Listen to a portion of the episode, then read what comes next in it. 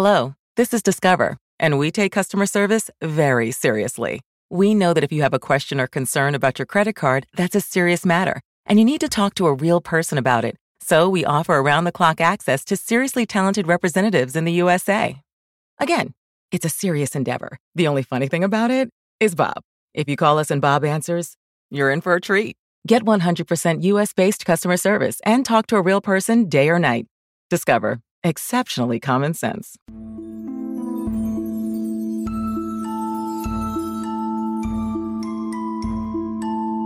Tarô e arte. Tem relação? Tem, tem sim. O tarô, quando ganhou espaço e popularidade a partir do século XIV, era feito um a um, carta por carta, por artistas, desenhadas, pintadas. Até hoje tem artista que fabrica tarô à mão. E aqui eu quero propor um exercício de visualização e de sentimento. Porque aí é outro ponto em que a arte e o tarô se encontram no sentimento. O tarô, ao contrário de que muitos pensam, é compreendido pelo sentimento e não pela teoria que você lê no livro sobre o significado de arquétipos e símbolos. Assim como a arte, ela é mais expressiva, mais significativa quanto mais sentimento ela conseguir transmitir. Então eu vou ler para vocês sobre a roda da fortuna representada pelo tarô mitológico, que é muito bonita. E eu quero que você, ao ouvir essa descrição, perceba os sentimentos que lhe causa. A, a roda da fortuna retrata três mulheres sentadas dentro de uma caverna escura. A primeira é jovem e tece uma roca dourada.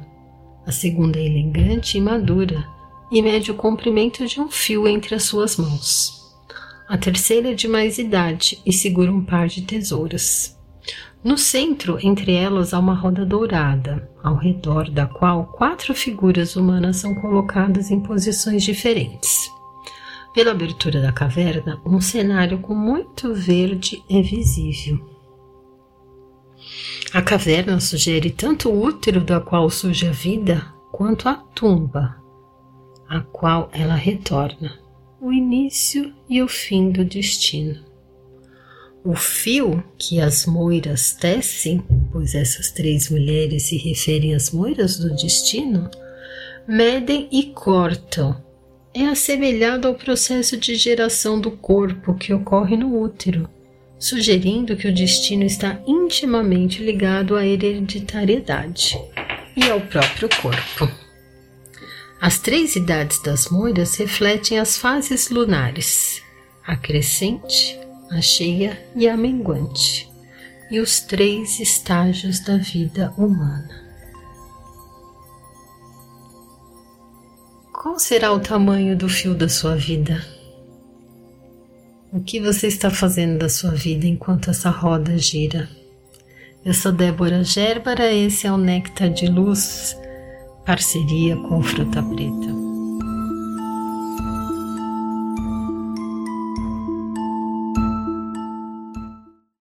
For 150 years, Children's National Hospital has provided exceptional care and groundbreaking research. Please donate today to give children and healthcare heroes a reason to believe this holiday season. Visit childrensnational.org/holiday.